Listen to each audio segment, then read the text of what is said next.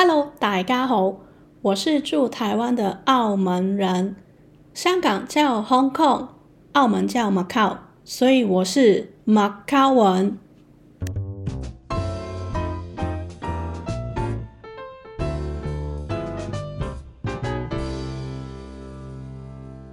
今天的节目涉及宗教及灵异，敏感体质的朋友请自行斟酌，胆小的朋友请在白天收听哦。准备好了吗？那我们走吧。农历七月，台湾叫做中元节。那我在这边有看到，就是大部分的人就会一起合买一些贡品，然后放在桌上，放在家前面或店铺的前面进行呃烧香拜拜这个活动。那这个习俗呢，跟港澳的中元节就非常大的差异。等一下再告诉你。我们先来谈谈台湾的庙宇。台湾的庙宇都是非常有特色的一个建筑。那在每一个区域都有自己一个有名的代表性的庙宇。那所以说，它白天或晚上都是可以去参观的。因为它晚上的时候还是会灯火通明，很漂亮的让你看到它所有的雕刻。那在台湾来讲呢，庙宇呢其实就是打卡的圣地，就是信徒们要去朝圣的。像这种庙宇，在澳门来讲比较像是妈阁庙。那顾名思义，妈阁庙它就是以妈祖为中心的一个庙宇。澳门以前是一个渔港，呃，那时候的人是以捕鱼为生计的，所以在口岸这一边盖了一个庙。那妈阁妈祖，呃，他就是保佑出海的人能够平安的回来。所以这个庙呢，在农历新年的时候呢，就会进行抢头香这个仪式。那抢头香在台湾也是有的一个活动哦，但是在港澳来说呢，呃，你能在晚上去庙宇的时候，就只有这个时间了。所以说，台湾跟澳门不同的地方是。台湾的庙宇是晚上可以去的，但是港澳的庙宇晚上是不可以去的。就是除了农历新年抢头香的这个时候，其他的日子只能白天去庙宇。那你说中元节要去哪里拜拜呢？港澳的中元节叫做鬼节，鬼节。这时候呢，也是在家里的外面进行拜拜，跟台湾一样。可是不同的地方是，我们只能晚上拜。这个节日的主角当然就是好兄弟了，所以必须要在晚上进行拜祭。有一句广东话叫“入屋叫人，入庙拜神”，指的就是进到房子里。要跟人打招呼，去到庙里就要烧香拜拜。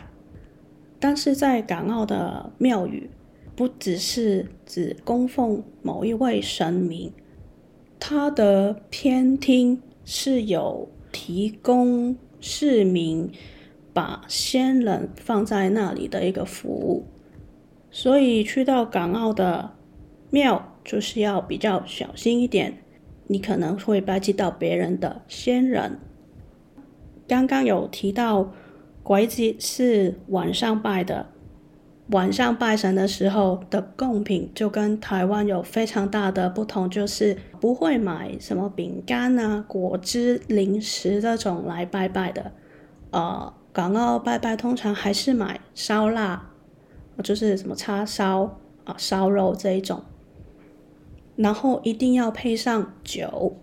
拜拜的时候呢，东西是在放在地上的，而不是放在桌子上，就会在路边，就是那个大楼的楼下的人行道上，就是铺上了报纸，然后把所有公品放上去。香呢，通常是把水果剖半，然后就把香插在上面。酒呢，就要分三杯放着。在结束所有仪式之后呢，这些酒就要洒在地上，代表好兄弟已经喝了。这个就是我小时候经历过的一个晚上要去拜拜的事情。那拜拜当然也是要烧金纸喽。鬼节的时候呢，烧的金纸就是叫金银衣纸，就是金纸。银纸、金纸跟银纸以外，还要放衣纸。衣纸就是衣服的纸，所以它是彩色的长方形的，有点像是折纸的感觉的概念。呃，以前小时候都要帮忙去折平平的纸，把它卷起来。还有金子跟银子也要折到跟像是一个。元宝一样的形状，当然还会有冥府银行发行的纸币啦。以前是大部分是美金或港币，那现在也有很多不同的币值。而这时候在农历七月，其实就会看到很多人行道上的邻居在做啊这种晚上的拜祭哦。啊以前常常被交代说，我看到这种情况，不要多看啊，不要多逗留，就赶快回家啊。其实这个禁忌也是越夜越危险，所以特别是七月的十四跟十五这两天是特别的猛，最好是晚上都不要出门。这样比较安全。刚才形容的哦，晚上在人行道上烧伤的这个画面，如果你不能想象的话，有很多的香港电影其实也有把这些场面带入它的恐怖元素里面，像是呃八十年代就有开始的一个角色龙婆，龙婆这个角色。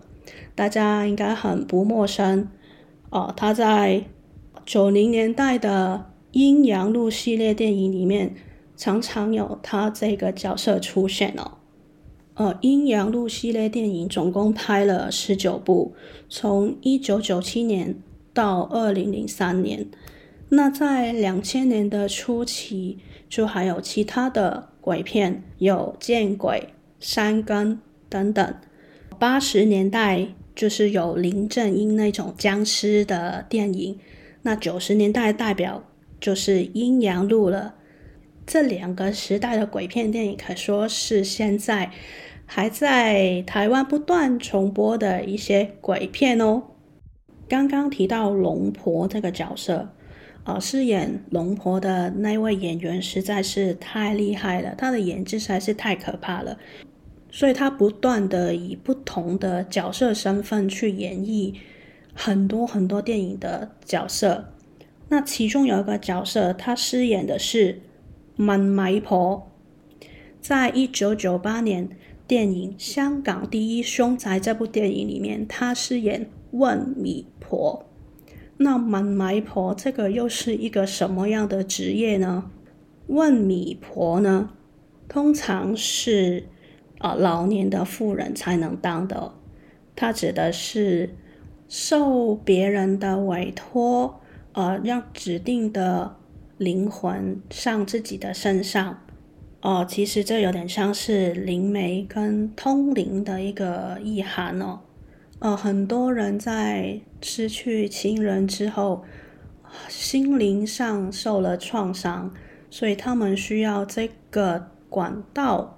去了解一下自己的亲人在那个世界是否安好。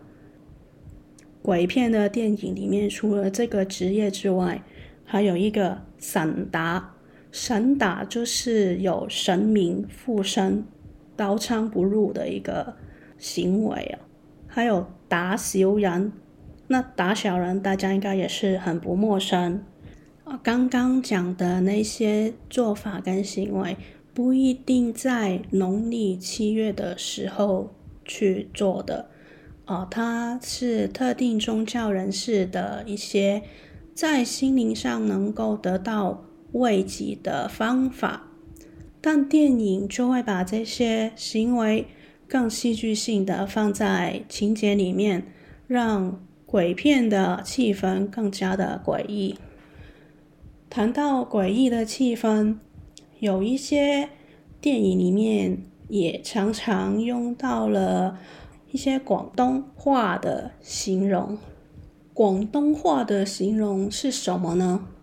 像是行路唔到地，走路脚跟不到地，这样的一个形容呢，在一九八七年的《灵幻先生》电影里面，师傅呢看到有两兄弟走路的时候，脚跟是没有到地的。大家都没有发现的时候，师傅就看到了，所以他就知道这两个人是鬼上身。